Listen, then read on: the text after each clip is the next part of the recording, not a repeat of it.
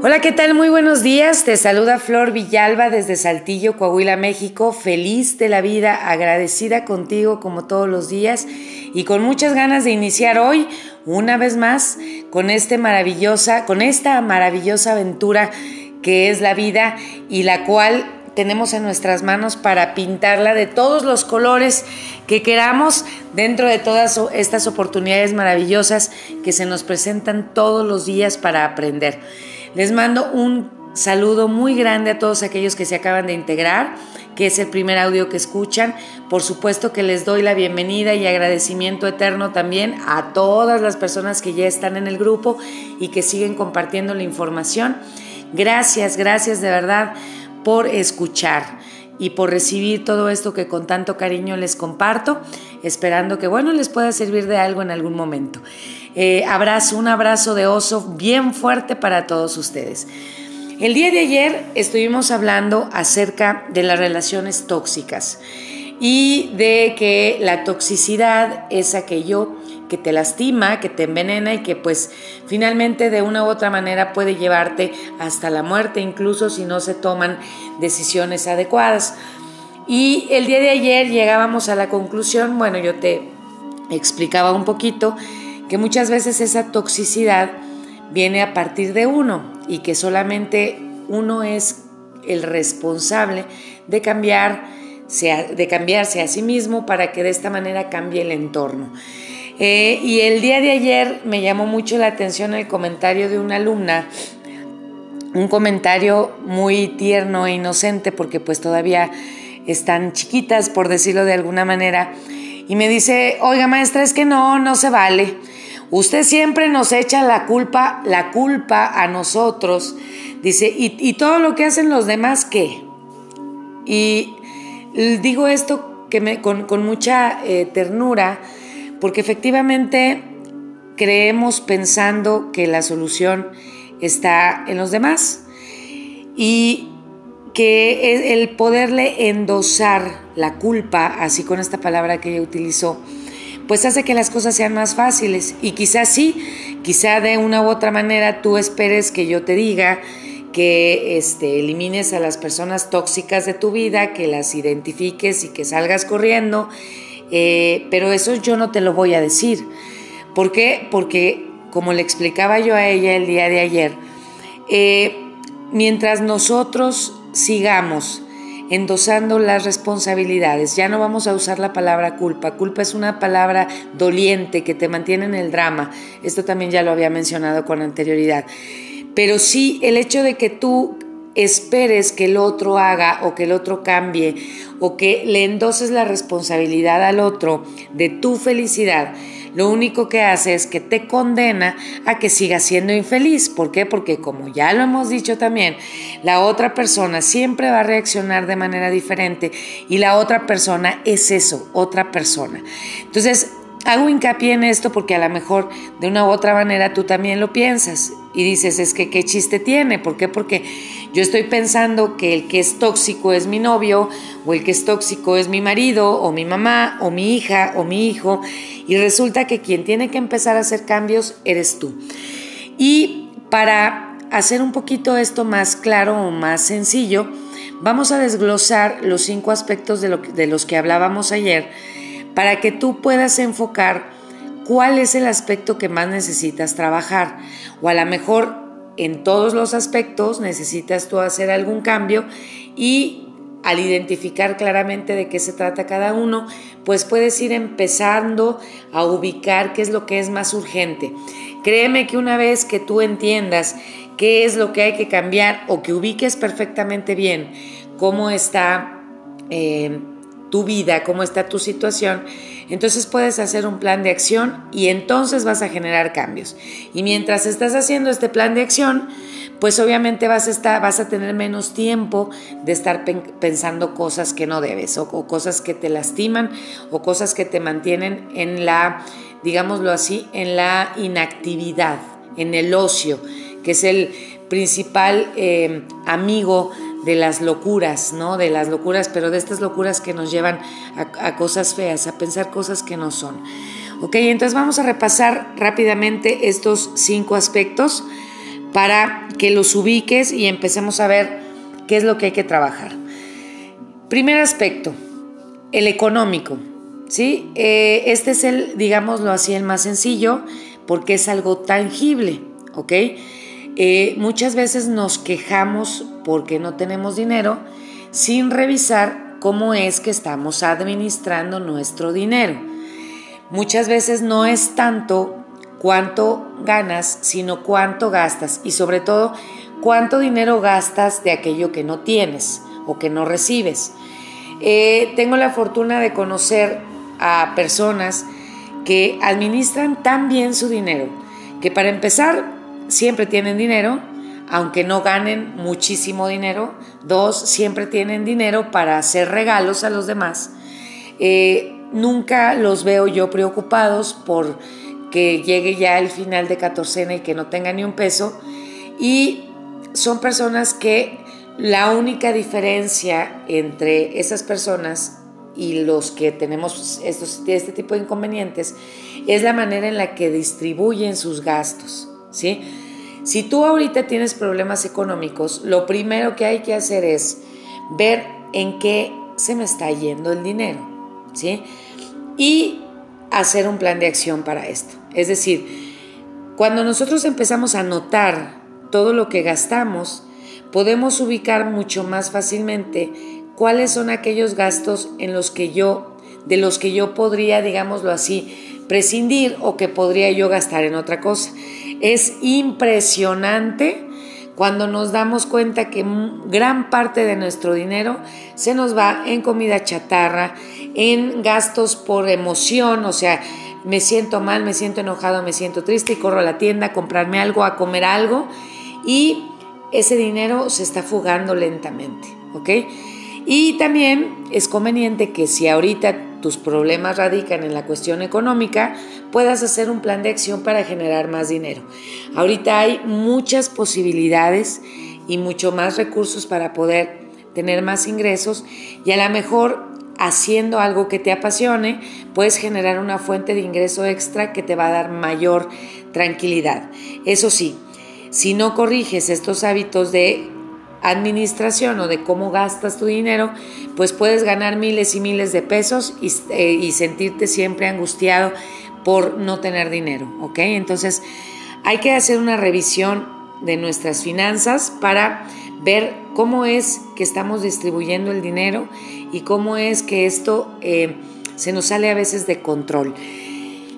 Simplemente concentrándote en eh, hacer esta revisión, créeme, te vas a ocupar gran parte del día. Ojo, esto no es para que te angusties, ¿sí?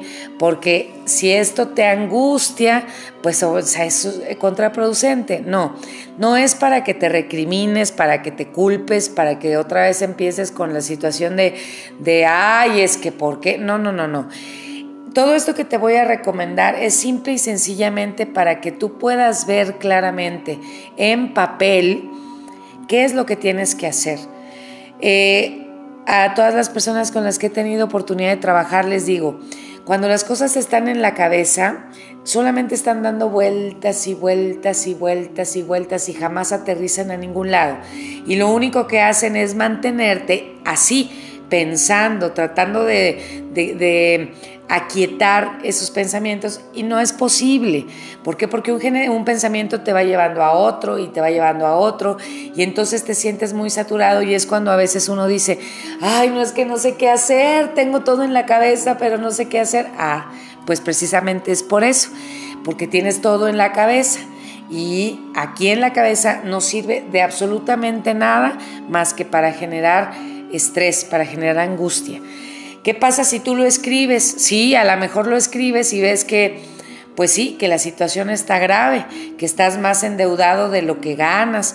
A lo mejor ves que efectivamente gastas mucho dinero en cosas que no necesitas y entonces a lo mejor la primera sensación es de, de ansias, de rabia, de, coraje por ser tan mal administrador.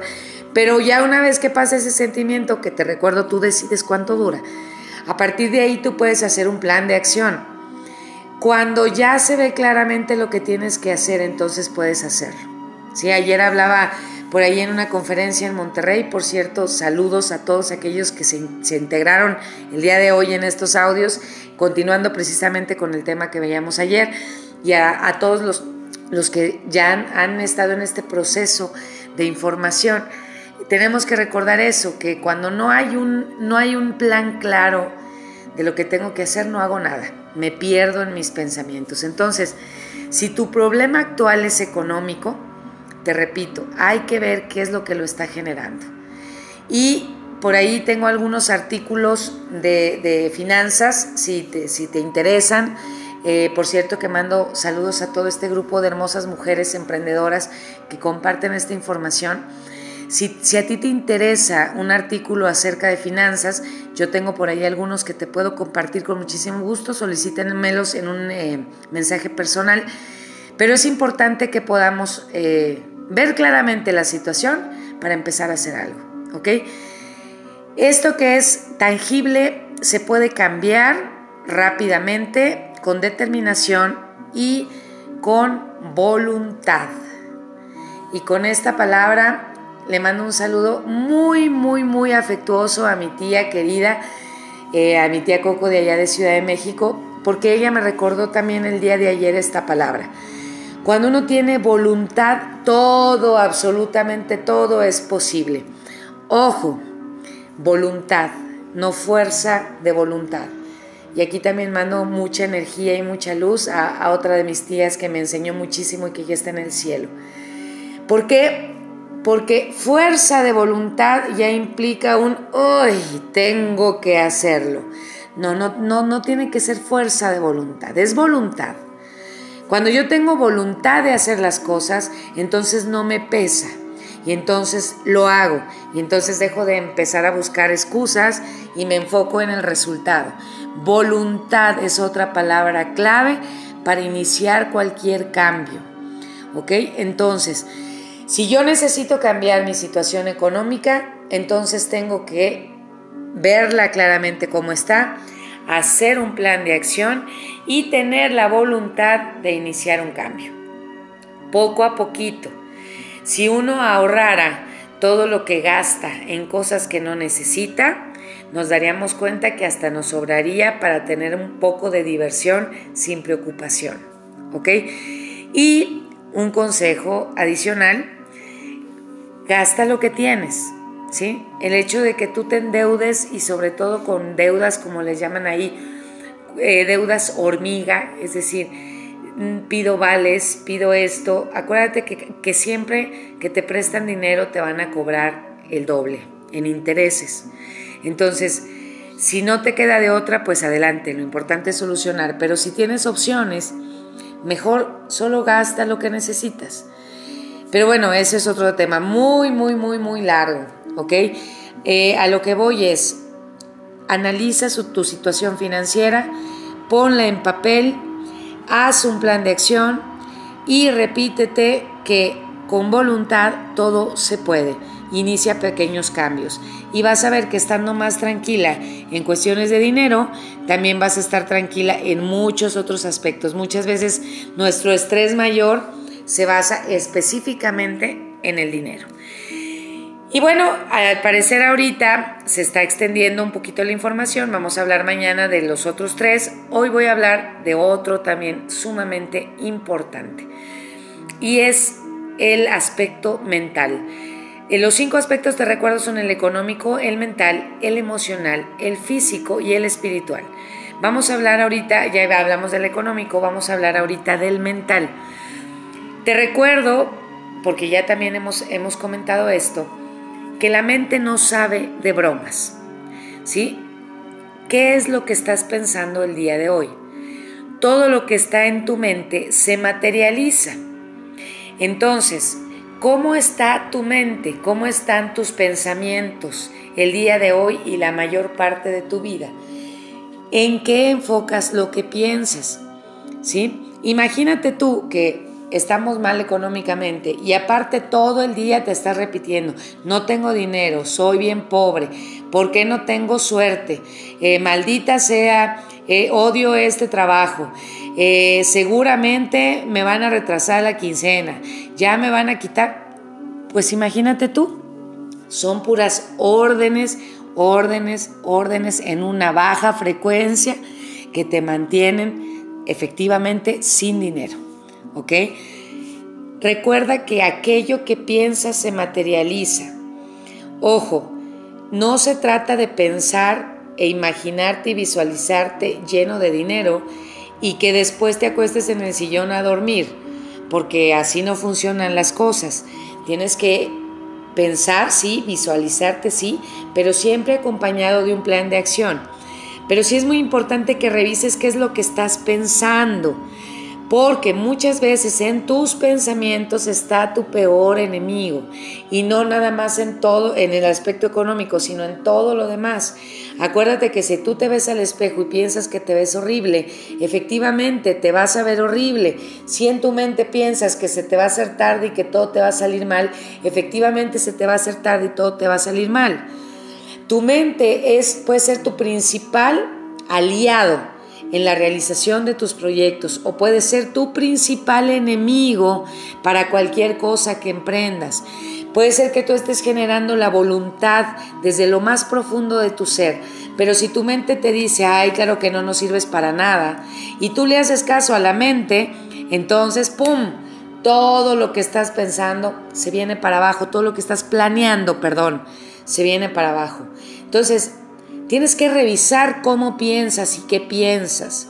Y si tú hoy haces consciente, de hecho te invito a que hagas eso por el día de hoy, que revises qué estás pensando y cuántos de esos pensamientos son en una frecuencia negativa y cuántos de esos pensamientos son en una frecuencia positiva.